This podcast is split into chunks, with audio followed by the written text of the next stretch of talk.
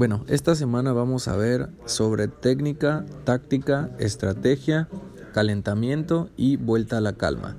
Vamos a empezar con la táctica, que es el conjunto de reglas y procedimientos que se utilizan para dirigir las operaciones militares que se llevan a cabo en una guerra. En otras palabras, o metiéndolo al ámbito deportivo o de educación física, son los procedimientos para conseguir eh, un determinado fin de alguna actividad o de alguna condición.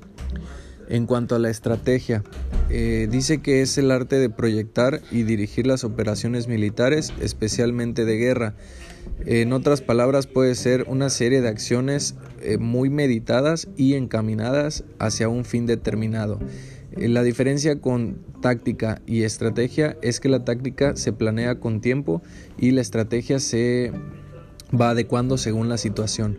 En cuanto a técnica, eh, menciona que es el conjunto de recursos que se usan en un arte, ciencia o actividad determinada, cuando se requiere de por medio la práctica y requiere de habilidad. También puede ser definida como eh, una destreza o una habilidad para cierto deporte o actividad física que requiere de estos mismos. Estos tienden a desarrollarse por aprendizaje y por experiencia. En cuanto al calentamiento, considero que es una de las partes más importantes antes de empezar cualquier actividad, ya que es la manera en la que los músculos empiezan a activarse y empiezan a, ponerse en forma para realizar determinada actividad.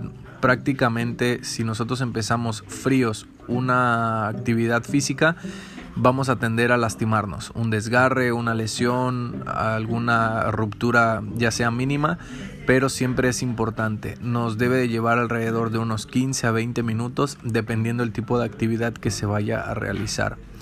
Después podemos encontrar también la vuelta a la calma, que es la parte en la que relajamos los músculos después de la actividad física, sea pesada o sea ligera, lo ideal es volver a la calma, a la calma, perdón, que nuestro ritmo cardíaco eh, se estabilice, que nuestra respiración se estabilice y que nuestras funciones musculares, como nos menciona el nombre, vuelvan a la calma, que regresen a su tonalidad inicial para que eh, nosotros podamos conseguir esta misma calma que nos lleva el el ejercicio.